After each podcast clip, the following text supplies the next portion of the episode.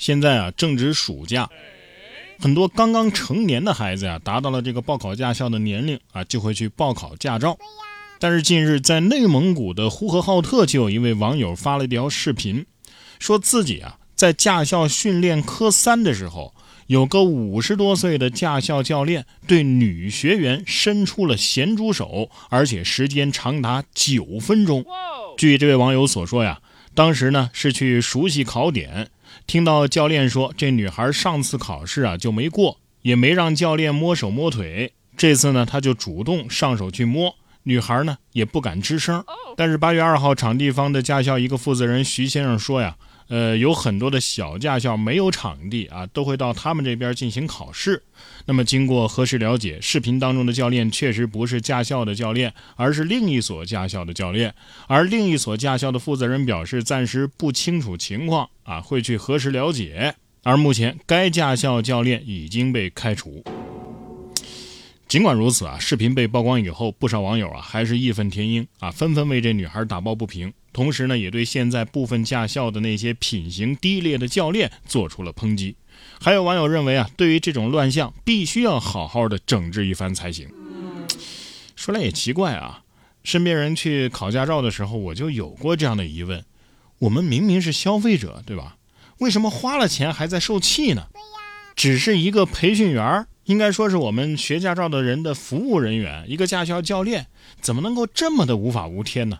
所以在这里啊，我还是提醒一下大家，尽量的选择那些正规的、名声好的驾校，这样的话呢，遇见这种教练的概率就不会太高了。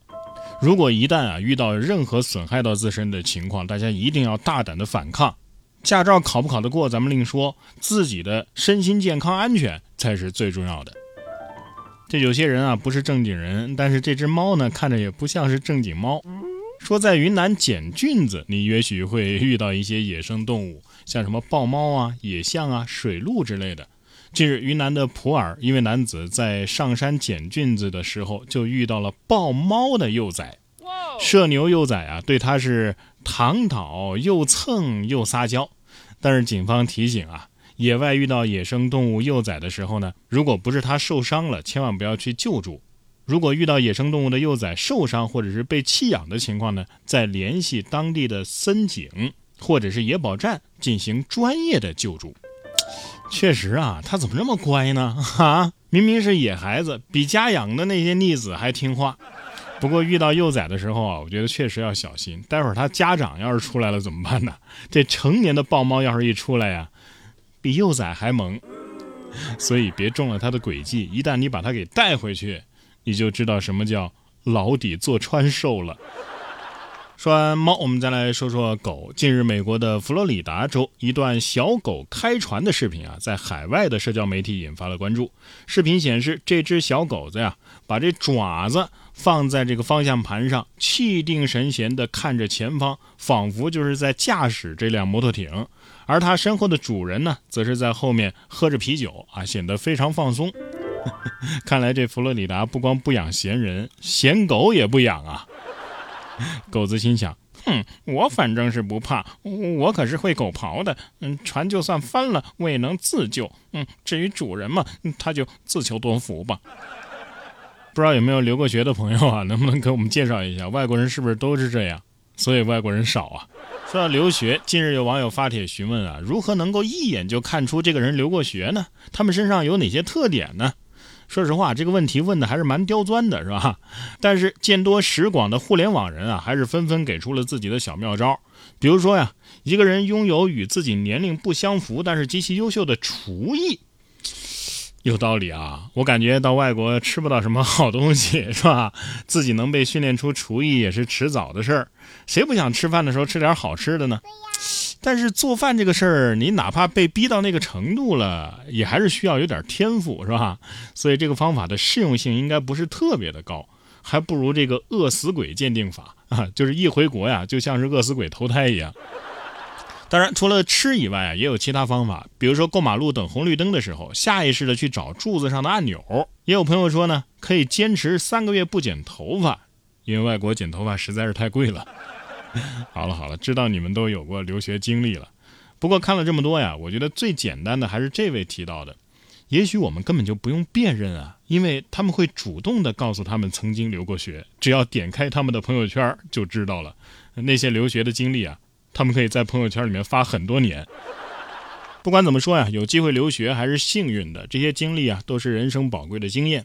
正所谓行万里路，读万卷书嘛。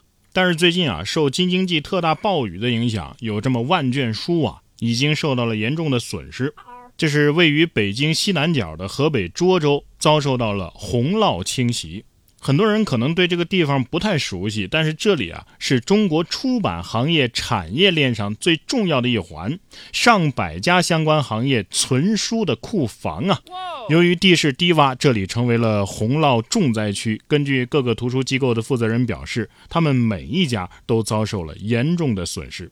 令人惋惜的是啊，在这些机构当中呢，有部分主要从事的是。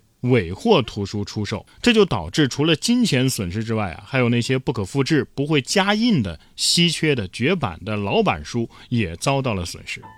在社交平台上，网友都自发地表示愿意贡献绵薄之力，哪怕是泡过水的书也愿意买。但是官方回应说呀，这些泡过水的书呢，可能会有一些病菌，有一定的安全风险，所以绝对不会售卖的。更多的网友啊，也是纷纷的为他们献上了自己的祝福。总而言之啊，文字的力量总是能够打动人心的。这让我想起一个话题啊，有人讨论过，在火灾当中啊，你是救名画呢，还是救猫呢？其实二选其一啊，很难。但如果可以的话，那一定全都要救啊！生命诚可贵，文明也同样无价。做一个时代的回忆吧。想必正在听节目的各位啊，或多或少都有在被窝里边打着灯翻书的经历吧。所以说呀，纸质书它不仅仅是文字的载具啊，更多也是我们青春的回忆。希望园区里的人能够平安，也希望更多的图书啊能够被拯救保留吧。